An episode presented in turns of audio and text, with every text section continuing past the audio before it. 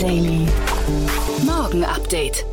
Einen wunderschönen guten Morgen und herzlich willkommen zu Startup Insider Daily. Mein Name ist Jan Thomas. Heute ist Dienstag, der 22. Juni und das sind heute unsere Themen.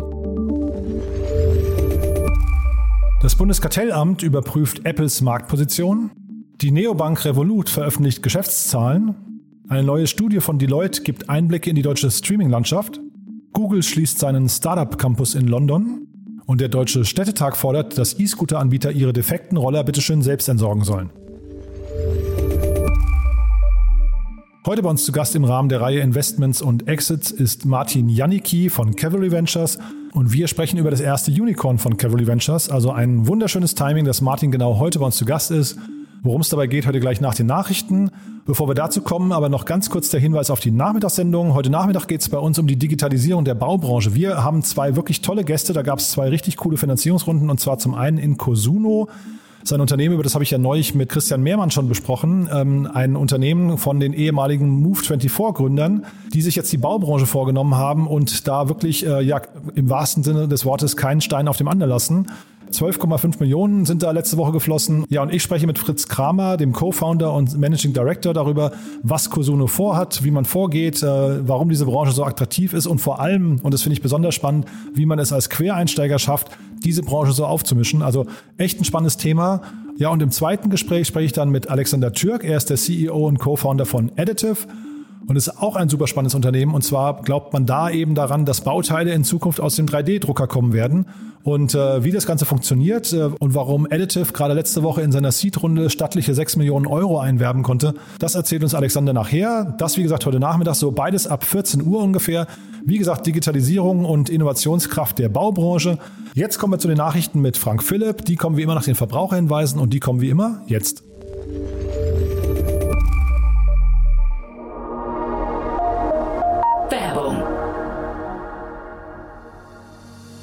Diese Folge wird präsentiert von Safdesk, der digitalen Buchhaltungssoftware. Die Gründer Fabian Silberer und Marco Reinbold hatten es sich zum Ziel gesetzt, Selbstständigen und Kleinunternehmern den Arbeitsalltag zu erleichtern. Als Söhne von Selbstständigen kennen sie das Problem der nervigen Buchhaltung und haben daher eine Plattform geschaffen, auf der Unternehmer ihre Finanzen stets im Blick haben und mit der die Buchhaltung einfach von der Hand geht. Sichere dir jetzt 100% Rabatt auf die ersten sechs Monate auf www www.safdesk.de slash startupinsider.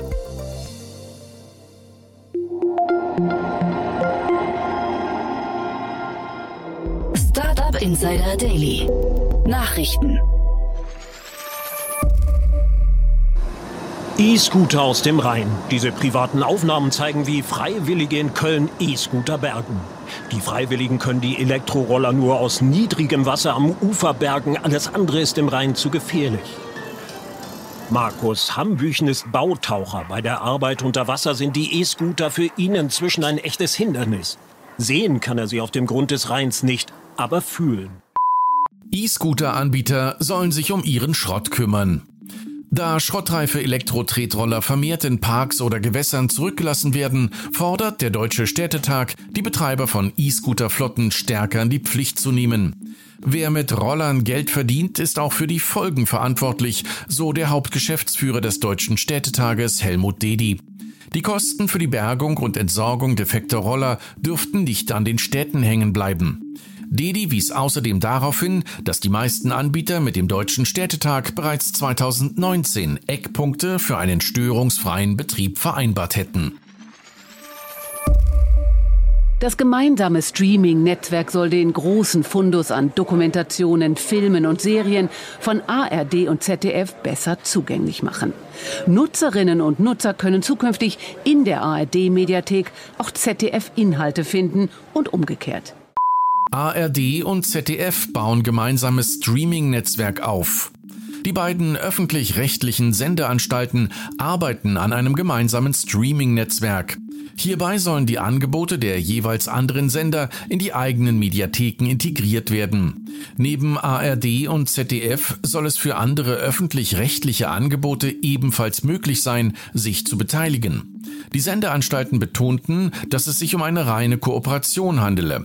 Eine Verschmelzung der Mediatheken zu einer einzigen übergreifenden Mediathek soll es aber nicht geben.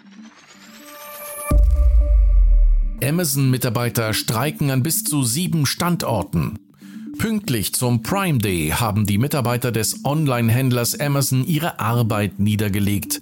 Zunächst waren nur zwei Standorte in kleinem Umfang von dem Streik betroffen. Die Gewerkschaft Verdi habe jedoch Beschäftigte in insgesamt sieben deutschen Amazon-Versandzentren dazu aufgerufen, bis einschließlich Mittwoch ihre Arbeit niederzulegen. Anlass ist der sogenannte Prime Day des Unternehmens am 21. und 22. Juni, zu dem dieser mit Sonderangeboten wirbt. Die Gewerkschaft fordert die Anerkennung der Flächentarifverträge des Einzel- und Versandhandels sowie Verhandlungen über einen Tarifvertrag gute und gesunde Arbeit. Amazon hingegen verweist darauf, dass das Unternehmen bereits jetzt exzellente Bezahlung, exzellente Zusatzleistungen und exzellente Karrierechancen biete. Mymoria startet Franchise für Bestattungsboutiquen. Das 2015 in Berlin gegründete Startup Mymoria kündigt ein Franchise-Modell für Bestattungsboutiquen in ganz Deutschland an. Mit einer Art Filialkonzept und Räumen in 1A-Lagen mit starker Passantenfrequenz wolle man Bestatter zurück in die Innenstädte holen und damit zugleich mitten in die Gesellschaft. Die erste Franchise-Filiale betreibt Memoria in München. Vorausgegangen war die laut Eigenaussage erste eigene Bestattungsboutique in Köln. Bundeskartellamt leitet Verfahren gegen Apple ein. Wie bereits berichtet, geht das Bundeskartellamt gegen Apple vor. Dies teilte die Behörde am Montag in Bonn mit. Es gilt zu prüfen, ob Apple mit dem iPhone und dessen Betriebssystem iOS eine marktübergreifende Bedeutung hat. Ein Anhaltspunkt hierfür könne ein, Zitat, sich über verschiedene Märkte erstreckendes Ökosystem sein. Außerdem sollen weitere potenziell wettbewerbsgefährdende Praktiken untersucht werden. Das Verfahren basiert auf neuen Vorschriften im Wettbewerbsrecht, die seit Januar dieses Jahres gelten. Grundlage ist die modernisierte Missbrauchsaufsicht, der zufolge Aufsichtsbehörden nun bei Verstößen großer Digitalkonzerne früher einschreiten können. Im Laufe des ersten Halbjahres wurden bereits Ermittlungen gegen Facebook, Amazon und Google aufgenommen. Ich glaube, für die nächste Zeit ist die Zukunft des Unternehmens gesichert. Die Firma hat Geld, sie hat ausreichend Geld, sie hatte so viel Geld, zusätzliche Produktionsanlagen aufzubauen. Entscheidend wird trotzdem sein, bringt sie Impfstoffe an den Markt, bringt sie Medikamente an den Markt. Wenn ihr das nicht gelingt, dann ist natürlich irgendwann auch das Geld alle. Da reden wir aber über einen sehr langen Zeitraum. Aber für die Firma ist entscheidend, kann sie liefern. Wenn sie nicht liefern kann, wird sie irgendwann auch keine Zukunft haben. BaFin ermittelt in Causa CureVac. Der plötzliche Kurseinbruch der Aktie des Impfstoffherstellers CureVac hat möglicherweise ein Nachspiel. Der Börsenwert des Unternehmens war um fast 50 Prozent eingebrochen, nachdem das Unternehmen bekannt gegeben hatte, dass der eigene Impfstoff gegen Covid-19 bislang nur eine Wirksamkeit von 47 Prozent nachweisen könne. Wie die Rheinische Post berichtet, untersuche die Finanzaufsicht BaFin derzeit, ob Mitarbeitende von CureVac Bayer Insiderwissen über die Erkenntnisse der Impfstoffstudie genutzt und noch rechtzeitig Aktienbestände verkauft hätten. Die BaFin schaut sich Kursaufschläge regelmäßig mit Blick auf mögliche Verdachtsmomente von Marktmanipulation oder Marktmissbrauch an, so ein Behördensprecher am Montag, der sich aber zu konkreten Einzelfällen nicht äußern wollte. No one cares about movies anymore. No one goes to the cinema. No one really watches network TV. Everyone's watching Netflix. Netflix und Co. weiterhin auf dem Vormarsch. Die großen Streaming-Anbieter Netflix, Amazon Prime und Disney Plus profitieren stark von der Corona-Krise. Einer Studie des Beratungsunternehmens Deloitte zufolge haben drei Viertel der deutschen Haushalte mindestens einen Dienst abonniert. Im Schnitt verfüge jeder Haushalt über 1,5 Abos. In jedem zehnten Haushalt gäbe es bereits sogar vier oder mehr Abonnements. Auffällig ist darüber hinaus, dass rund 52 Prozent der Befragten angaben, Streamingdienste stärker zu nutzen als vor der Pandemie. Einzig das lineare Fernsehen konnte von Kontakt- und Ausgangsbeschränkungen nicht profitieren, so Klaus Böhm, Leiter des Bereichs Media und Entertainment bei Deloitte. Im Gegenteil, es sei Stagnation angesagt. One of the big benefits from Campus Startup School is the network. You really feel like you're at the heart of the ecosystem. You never know who you might meet, you know, how they may help you. Campus Startup School. It's for free. That's the best part. You can go pay for it at a conference, or you can come here and get it for free. It's as simple as that. We want to empower the next generation of entrepreneurs and we want to help them build companies that hopefully will be as big as Google. Google schließt Startup Campus in London. Wie der Suchmaschinenriese Google gestern mitteilte, wird der Campus im Osten Londons nicht wieder eröffnet. Der Campus in London wurde 2012 von dem israelischen Google-Mitarbeiter Ese Vidra aufgebaut, um von der Start-up-Szene in Großbritannien und in ganz Europa zu profitieren.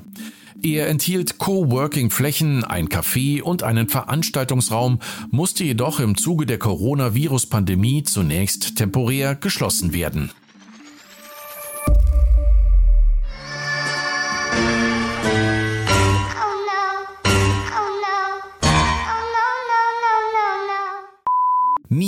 Revolut verdoppelt Verluste auf 242 Millionen Euro.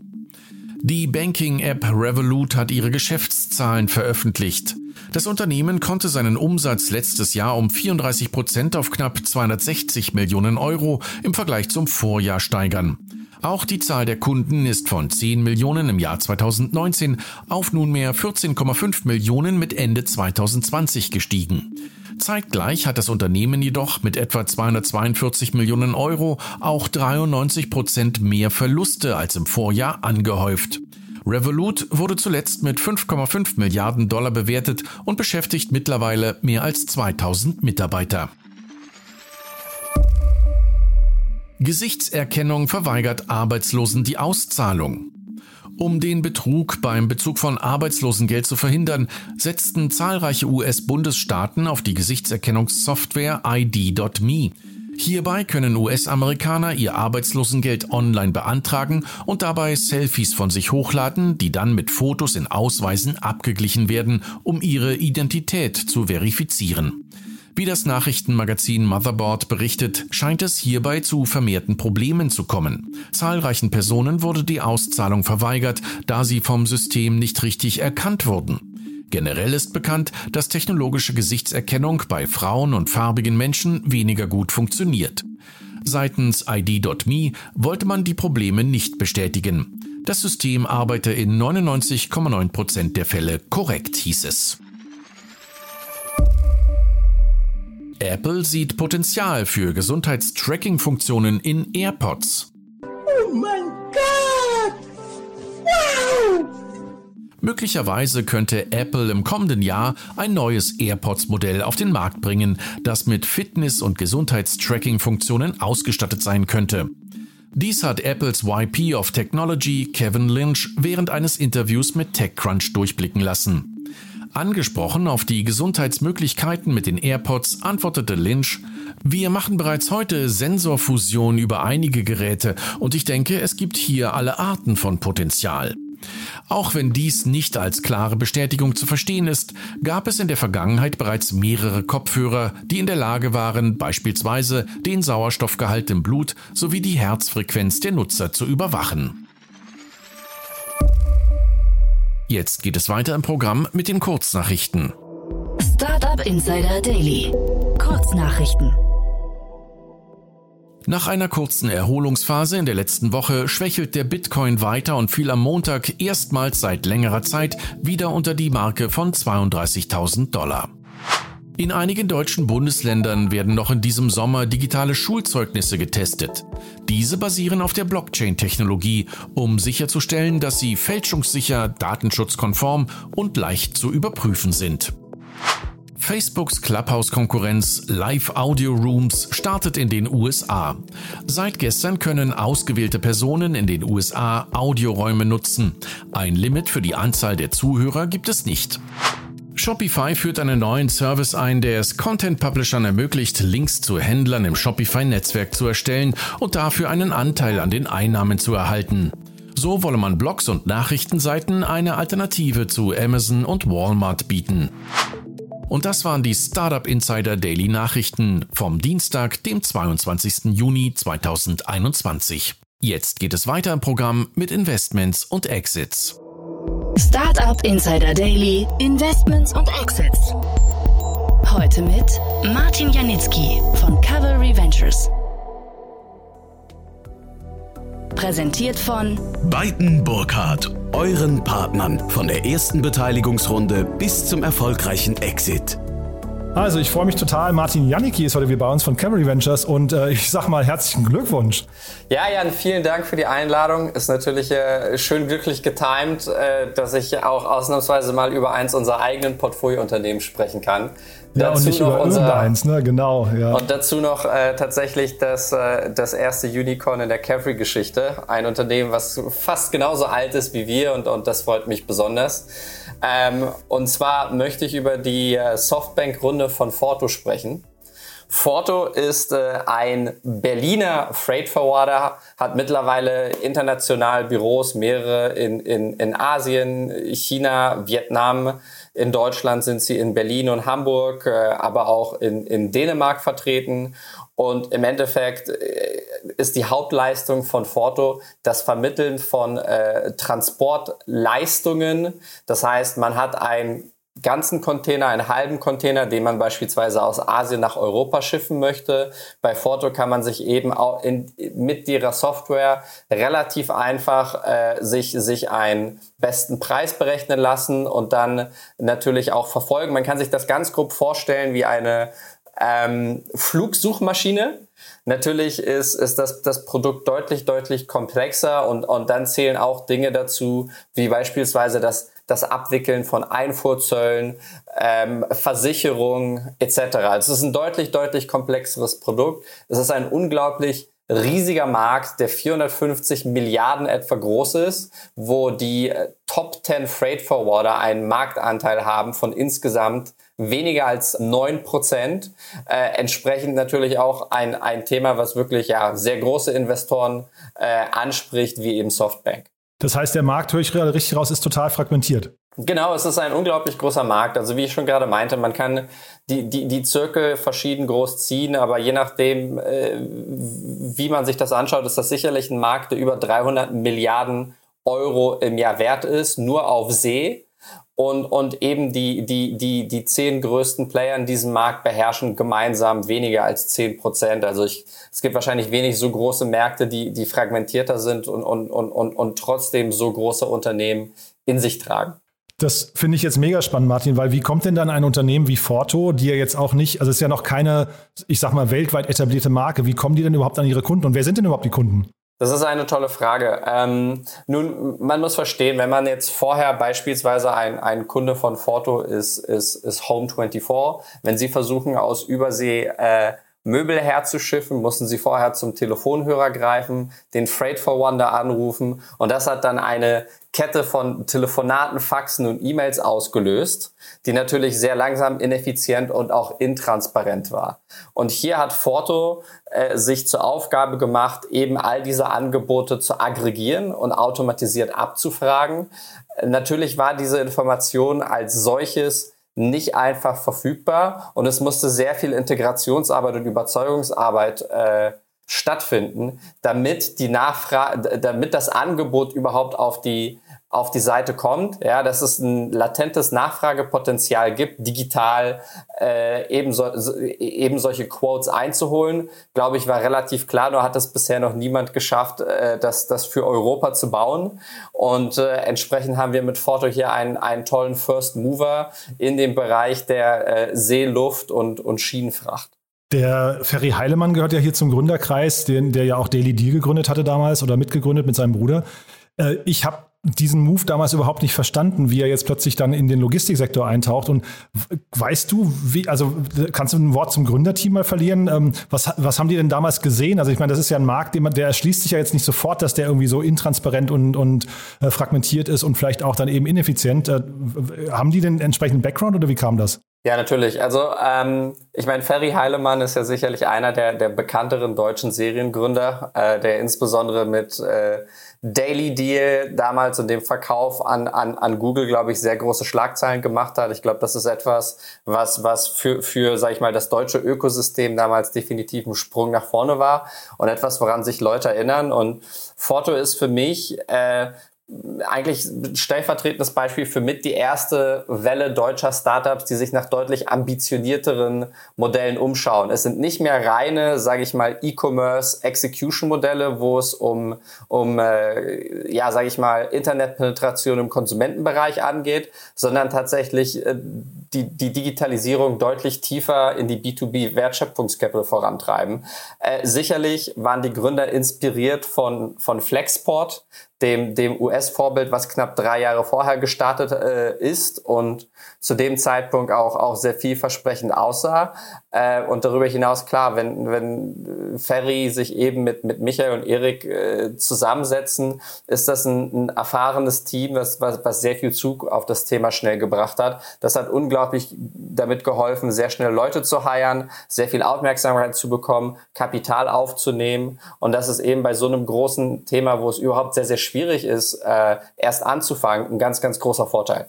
Und sag mal, apropos Flexport, das ist ja vielleicht eine super Brücke jetzt mal zu dem Investor. Äh, Softbank, das klingt jetzt für mich, also Softbank ist ja bekannt als so ein Kingmaker, also, ne, also globaler Kingmaker. Die suchen, die picken sich Unternehmen raus und bauen die dann eben mit entsprechendem Kapital äh, zu Weltmarktführern auf. Was heißt das jetzt für Forto? Ja, das ist sehr interessant und wir haben natürlich auch äh, ein bisschen, bisschen die Augenbrauen hochgezogen und gestaunt, weil äh, Softbank, eins der bekannteren Softbank-Investments, ist, dass sie über eine Milliarde Dollar in Flexport reingesteckt haben.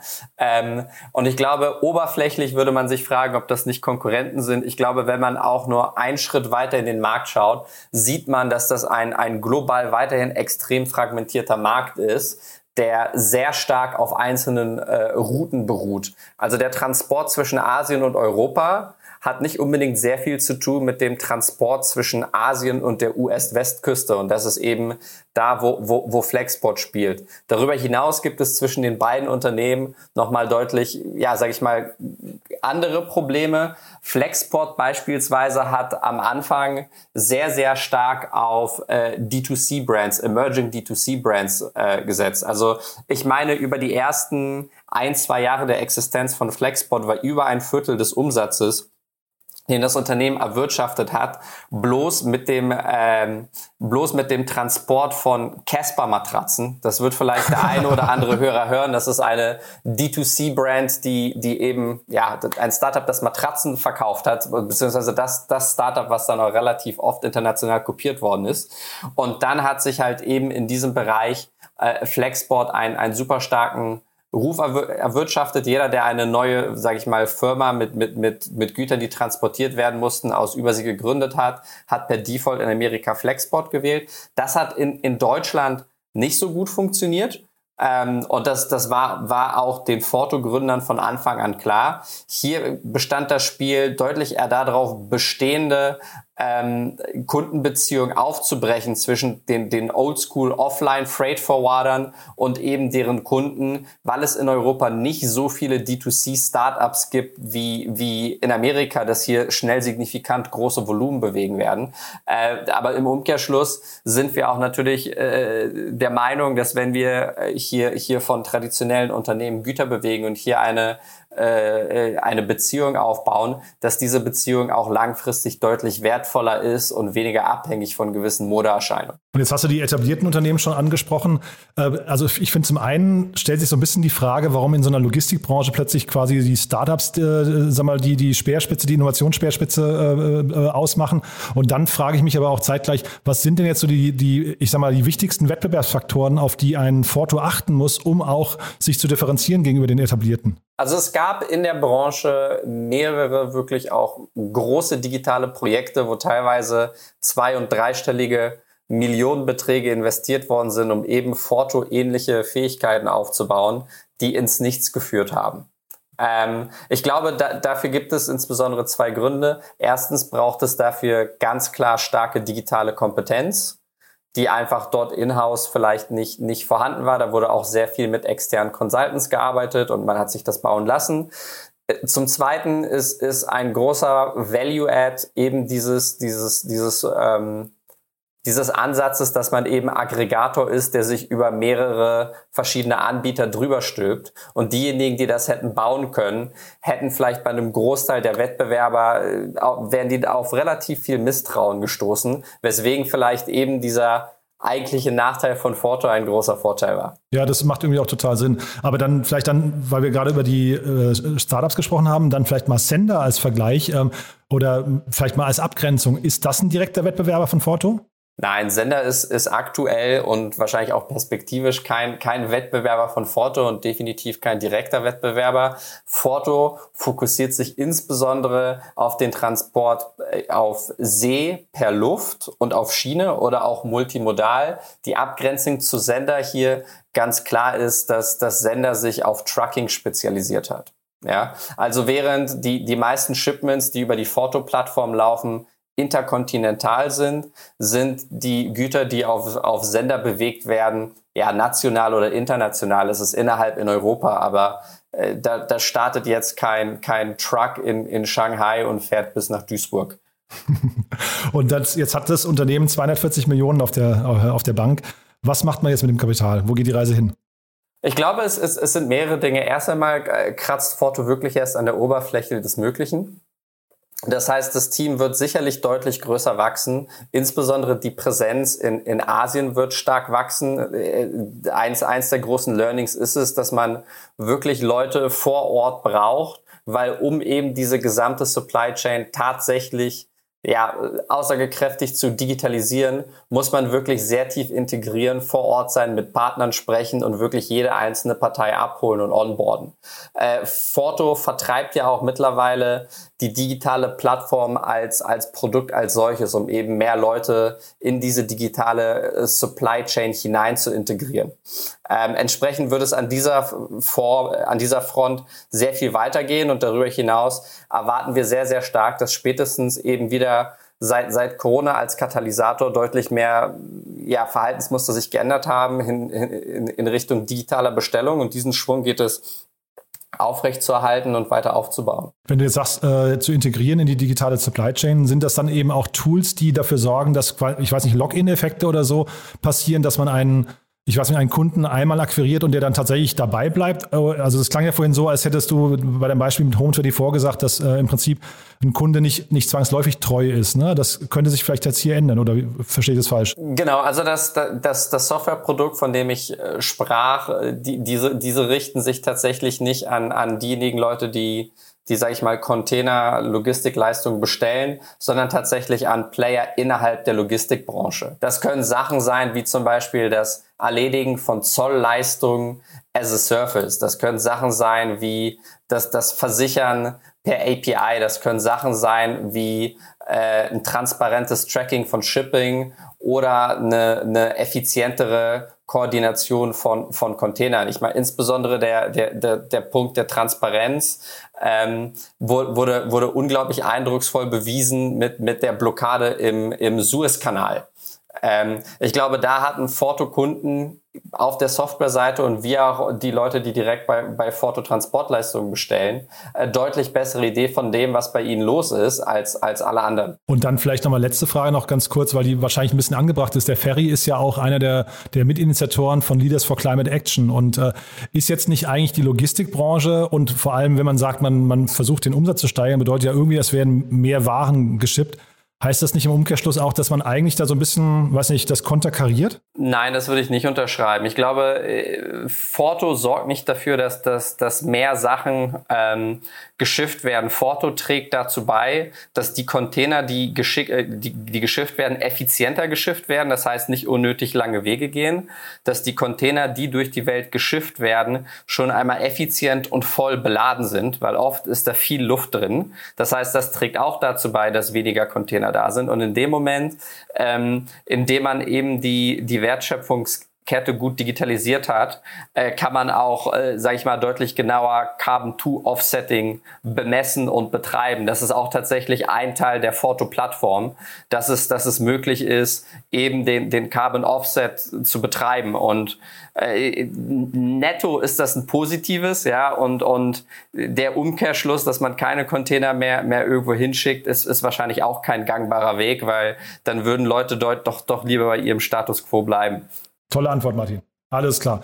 Also dann feiert ihr immer noch schön, ist wirklich also sensationell, finde ich, und für, euch ja wahrscheinlich irgendwie auch ein ganz großer Meilenstein als Fonds. Ne? Sagt doch noch mal vielleicht zum Abschluss noch mal ein Wort zu euch trotzdem. Also wenn ihr jetzt nicht gerade Unicorns auf den Weg bringt, wer, oder wahrscheinlich kann ja jedes bei euch ein Unicorn werden, ne, potenziell, aber wer, wer darf sich bei euch melden? Ja, bei uns dürfen sich äh, junge und alte Gründer melden, gegebenenfalls auch nur mit einer Idee. Äh, also ich, ich sage immer, meine Investmentthese ist ein sehr gutes Team mit einer mit einer PDF. Also wenn ihr eine originale Idee habt, wenn ihr einen Markt gut versteht und das Ganze mit einem sehr guten Konzept auf links drehen wollt, ist das für uns immer unheimlich spannend. Wir gucken uns gerne softwaregetriebene B2C und B2B Modelle an und versuchen mit den Gründern ein wirklich äh, schnörkellosen Rapport zu entwickeln im positiven Fall oder auch im Fall, wenn wir nicht investieren. Super, ja, wir, der, der Heiß Hüppen, ich hoffe, ich habe es richtig ausgesprochen, von Equal 2 war ja gerade bei uns hier zu Gast, war ja ein Kontakt, den du mir rübergespielt hast. Den verlinken wir nochmal in, in den Show Notes. Da kann sich jeder mal ein Bild davon machen, äh, quasi wie ein relativ junges Unternehmen noch äh, aussieht, bei dem ihr investiert, ne? Ja, ich kann jedem nur empfehlen, der eine, der eine Salesforce betreibt, sich, sich das Produkt von Equal to anzu, äh, anzugucken. Ähm, es ist sicherlich eins der aufregendsten Startups und besten Teams, was ich in langer Zeit gesehen habe. Ähm, und wir sind wirklich, wirklich ähm, sehr, sehr erfreut, dass wir mit Ihnen zusammen auf diese Reise gehen können. Und es ist wirklich, glaube ich, ein Produkt, was, was sehr viel Wert bringen kann. Super, wir verlinken das. Martin, vielen, vielen Dank und äh, ja, dann bis zum nächsten Mal. Ne? Danke dir, Jan. Bis bald.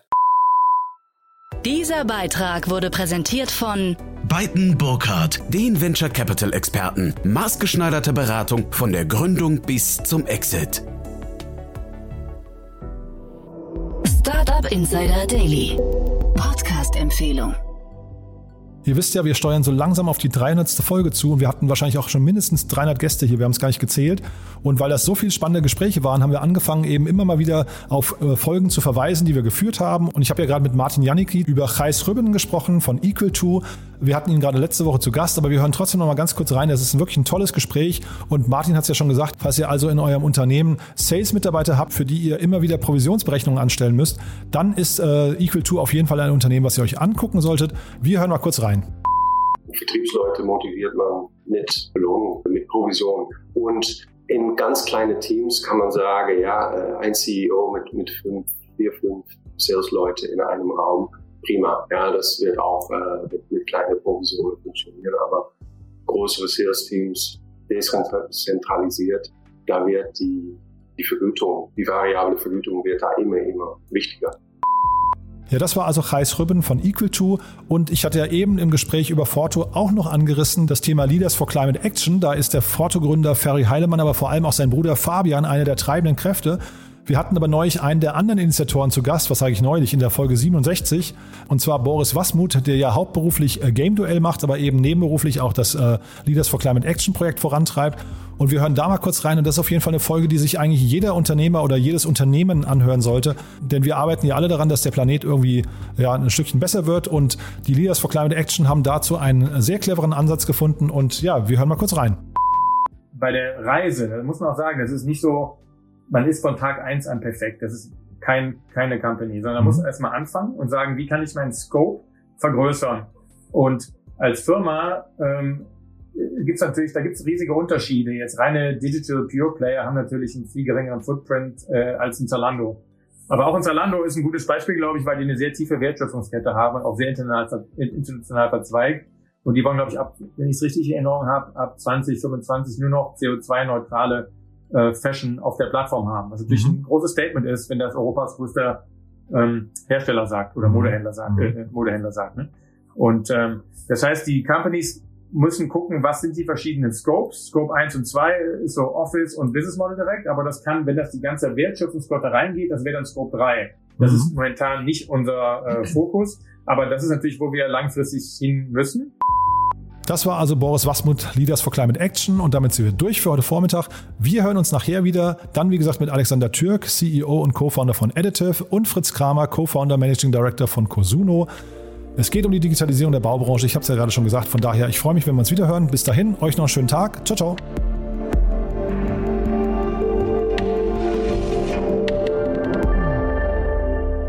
Diese Folge wurde präsentiert von Safdesk, dein Partner für smarte und digitale Buchhaltung. Mehr Informationen unter www.safdesk.de.